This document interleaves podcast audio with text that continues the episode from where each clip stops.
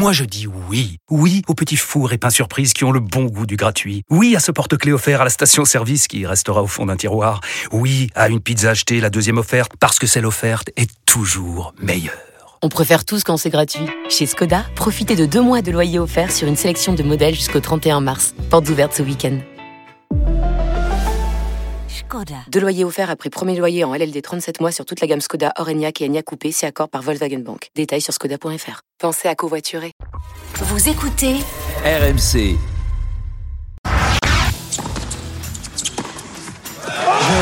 Il peut s'écrouler Détendre de tout son corps sur le sol. Hugo Humbert remporte la 20e édition du Moselle Open. Il succède à cet homme, Joe Wilfried Songa, dernier français vainqueur ici en 2019. Quatrième titre en carrière pour Hugo Humbert, 6-3, 6-3 en 1 heure et 6 minutes de jeu. RMC, Bartoli à la folie.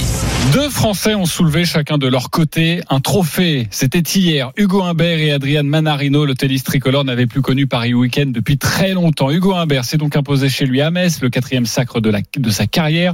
Et grâce à ce succès, le Français est assuré, Marion, de conclure la saison dans le top 20. C'est une première pour lui. Tout pile. Exactement. Adrian Manarino lui a remporté le tournoi de Sofia, son troisième titre de l'année. Tout de même, le cinquième de sa carrière. Lundi, le francilien de 35 ans sera au 22e rang mondial. Après son match, Hugo Humbert a appris que son pote avait également gagné. Sa réaction Ouais, c'est incroyable. Il a, il a gagné aussi. Combien le troisième? C'est incroyable. Au final, ouais, je suis tellement content pour lui aussi. C'est juste dingue de, de, pouvoir gagner aussi les deux tournois euh, à la fin de l'année. On a fait une super année tous les deux. Et euh, bah, franchement, on le mérite.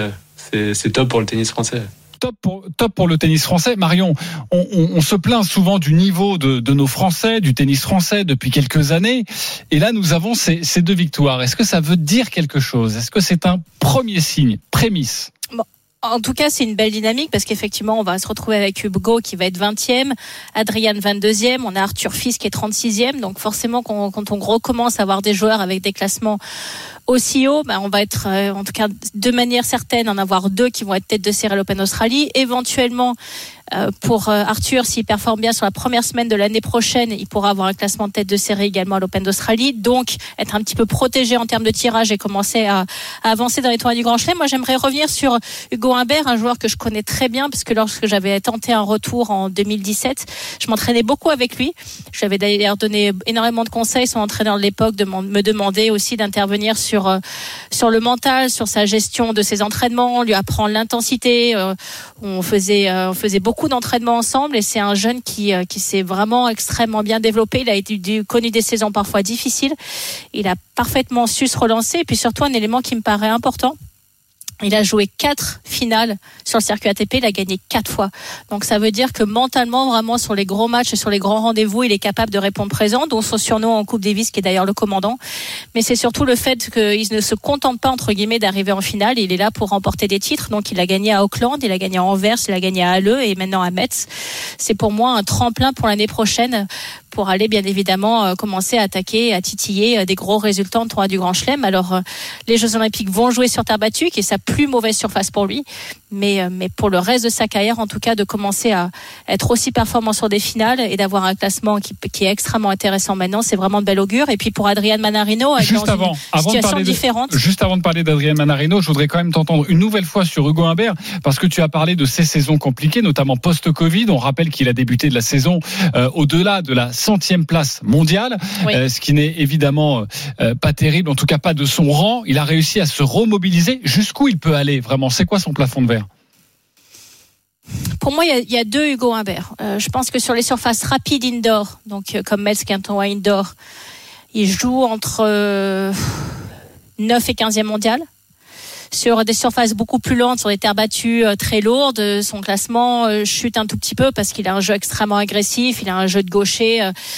On va dire que la comparaison serait, sur un jeu vraiment extrêmement attaquant, un petit peu à la Henri Lecomte, même si c'est forcément une période différente, mais ça, ça me rappelle énormément les, les schémas de jeu euh, d'Henri quand, euh, quand Hugo sert extrêmement bien en indoor, où il fait extrêmement mal avec son service de gaucher. Donc, euh, j'irais sur un indoor rapide quand il est en confiance. Franchement, jouer entre 9 et 15 mondiales, il les vaut largement. Sur des surfaces un peu plus lentes sur la terre battue, je pense qu'il est plus entre entre 30 et 40e mondial. Mais du coup, bah, quand on fait l'équilibre, son classement à 20e, il les vaut totalement. Donc, euh, il comme heureusement pour lui, exactement. Heureusement pour lui, il y a quand même beaucoup plus de surfaces rapides que de surfaces lentes et la terre battue, c'est une saison extrêmement limitée.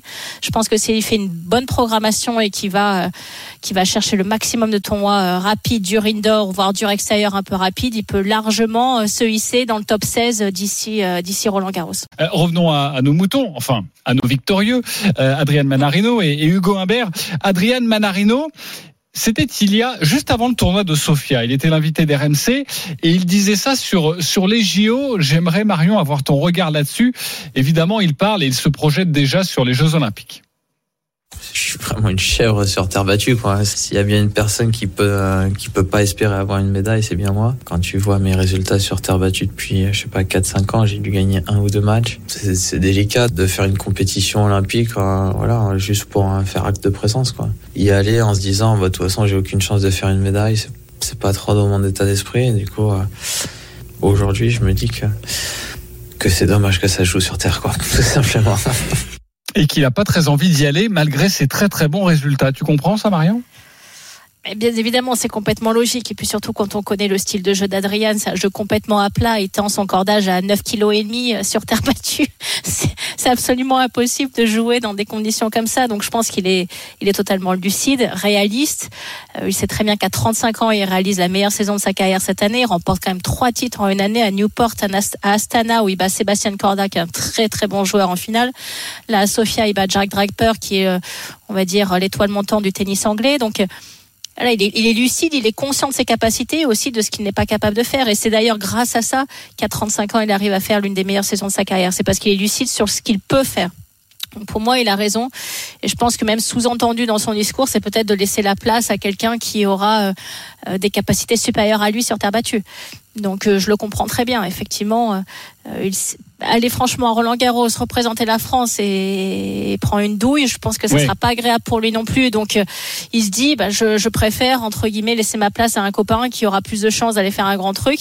Mais forcément à son âge, on se dit aussi que c'est certainement ses dernières Olympiades. Donc il y a tout ça à peser dans la balance pour lui. Mais c'est vrai que la, la terre battue, c'est vraiment pas sa surface malheureusement. Ouais, Et puis c'est surtout un peu ballot d'avoir les deux meilleurs Français qui sont pas terribles sur terre battue quand même. Sur terre battue. C'est quand même pas- bon, j'étais une chef sur terre aussi, hein, tu sais.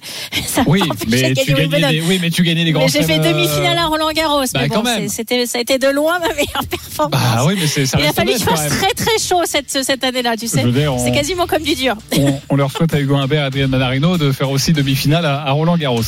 Euh, en tout cas, bravo à eux pour, pour ce week-end. C'était important d'en parler dans cette émission.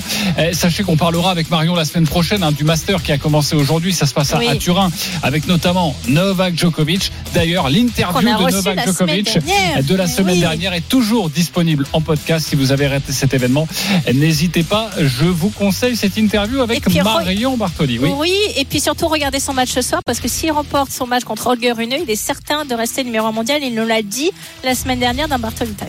Oh là là. Bravo Marion. Eh ben oui. Le métier Et qui voilà. rentre. hein.